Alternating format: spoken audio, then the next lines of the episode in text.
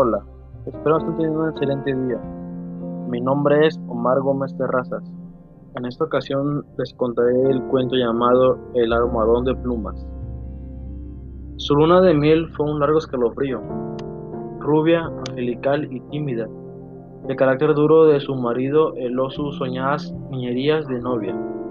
Lo quería mucho, sin embargo, a veces con un ligero estrecimiento cuando, volviendo de noche juntos por la calle, echaba una furtiva mirada a la alta estructura de Jordan, mudo desde hacía una hora.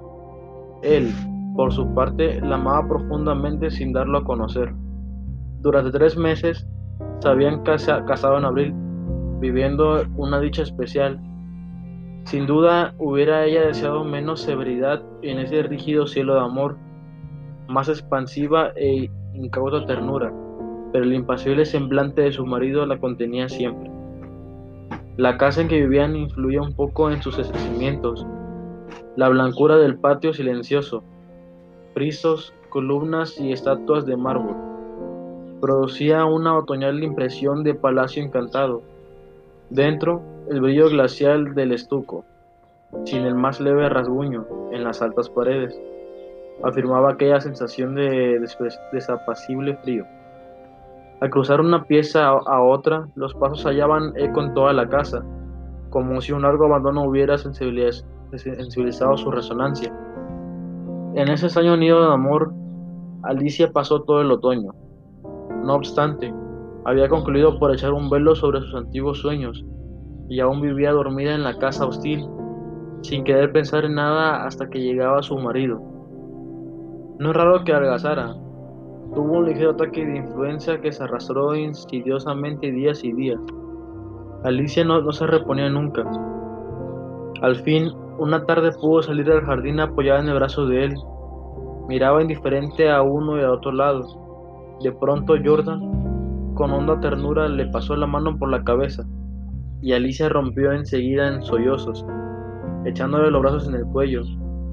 Lloró largamente todo su espanto callado, redoblando el llanto a la menor tentativa de caricia. Luego los sollozos fueron retratándose, y aunque quedó largo rato escondida en su cuello, sin moverse ni decir una palabra, fue ese el último día que Alicia estuvo levantada. Al día siguiente amaneció desvanecida. El médico de Jordan le examinó con suma atención, ordenándole calma y descanso absoluto, no sé, le dijo Jordan en la puerta de calle con la voz todavía baja. Tiene una gran debilidad que no me explico, y sin vómitos. Nada. Si mañana se despierta como hoy, llámame enseguida. Al otro día Alicia seguía peor. Hubo consulta. constatóse una anemia de marcha agudísima, completamente inexplicable. Alicia no tuvo más desmayos, pero se iba visiblemente a la muerte. Todo el día dormitorio estaba con las luces prendidas y en pleno silencio. Pasábanse horas sin oír el menor ruido.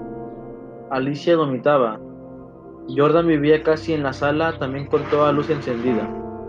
Pasé a veces sin cesar de un extremo a otro, con incansable obstinación. La alfombra ahogaba sus pesos.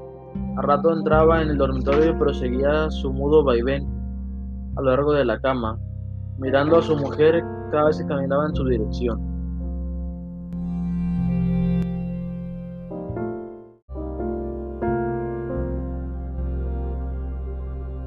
Hola, espero estén teniendo un excelente día. Mi nombre es Omar Gómez Terrazas. En esta ocasión les contaré el cuento llamado El almohadón de plumas. Su luna de miel fue un largo escalofrío, rubia, angelical y tímida, de carácter duro de su marido heló sus soñadas niñerías de novia. Lo quería mucho, sin embargo, a veces con un ligero estrecimiento cuando, volviendo de noche juntos por la calle, echaba una furtiva mirada a la alta estructura de Jordan, mudo desde hacía una hora. Él, por su parte, la amaba profundamente sin darlo a conocer. Durante tres meses se habían casado en abril, viviendo una dicha especial. Sin duda hubiera ella deseado menos severidad en ese rígido cielo de amor, más expansiva e incauta ternura, pero el impasible semblante de su marido la contenía siempre. La casa en que vivían influía un poco en sus estremecimientos. La blancura del patio silencioso, frisos, columnas y estatuas de mármol, producía una otoñal impresión de palacio encantado. Dentro, el brillo glacial del estuco, sin el más leve rasguño en las altas paredes, afirmaba aquella sensación de desapacible frío. Al cruzar una pieza a otra, los pasos hallaban eco en toda la casa, como si un largo abandono hubiera sensibilizado su resonancia. En ese extraño nido de amor, Alicia pasó todo el otoño. No obstante, había concluido por echar un velo sobre sus antiguos sueños y aún vivía dormida en la casa hostil, sin querer pensar en nada hasta que llegaba su marido.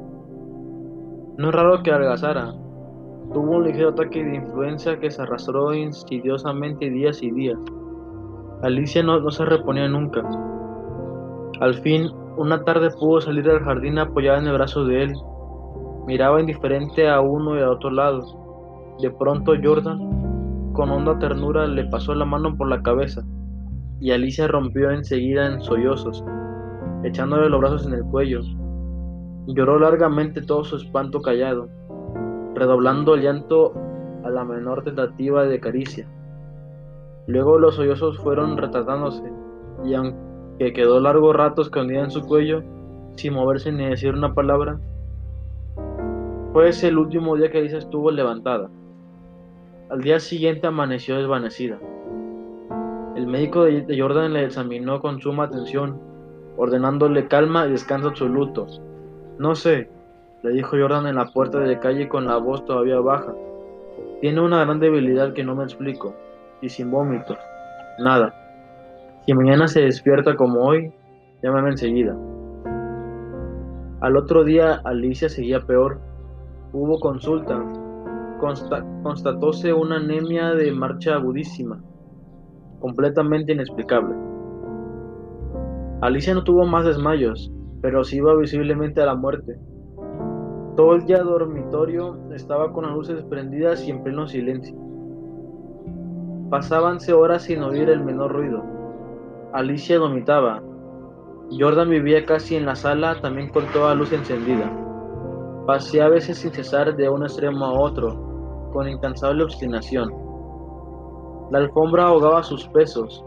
A rato entraba en el dormitorio y proseguía su mudo vaivén a lo largo de la cama, mirando a su mujer cada vez que caminaba en su dirección.